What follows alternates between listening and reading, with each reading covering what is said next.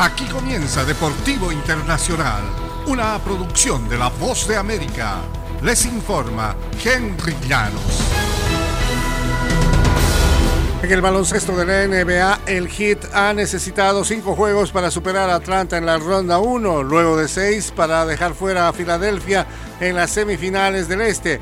Boston, por su parte, barrió a Brooklyn en la primera ronda y después terminó con el reinado de Milwaukee como campeones de la NBA en siete juegos en la otra semifinal que terminó el domingo.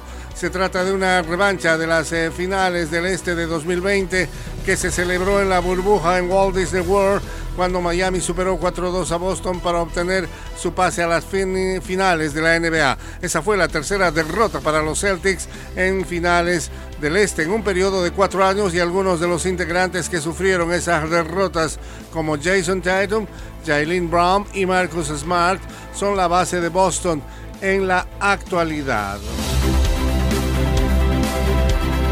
Y es el eh, turno para la lotería del draft de la NBA y el momento del año en el que algún equipo tendrá una recompensa tras una nefasta temporada. Y aunque no serán los Lakers de Los Ángeles, su desastre de campaña hará que un buen año de los Pelicans de Nueva Orleans sea aún mejor.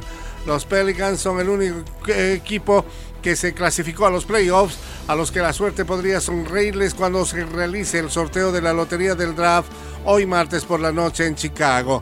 Los Rockets de Houston, el Magic de Orlando y los Pistons de Detroit comparten el 14% de opciones cada uno para ganar la lotería y tener la primera selección para el draft de la NBA el 23 de junio en Nueva York. Jabber Smith, Chef Holmgren y Paulo Banchero están entre los mejores jugadores universitarios disponibles para el draft de la NBA, el baloncesto de los Estados Unidos. En el fútbol internacional, el capitán de la Juventus, Giorgio Cellini, se despidió de la afición de la Juventus en el partido en el que el equipo empató 2 a 2 ayer lunes ante el Lazio en la Serie A italiana.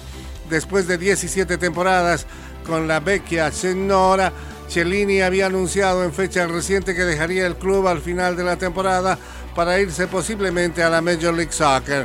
Los bianconeri disputaron en la jornada su último encuentro en casa de la campaña. Cuando fue sustituido a los 17 minutos, el zaguero se quitó el brazalete de capitán y se lo colocó al argentino Paulo Dybala, que también eh, va dejando la Juventus. Cellini alzó las manos y mandó besos a la multitud. Y hasta aquí Deportivo Internacional, una producción de La Voz de América.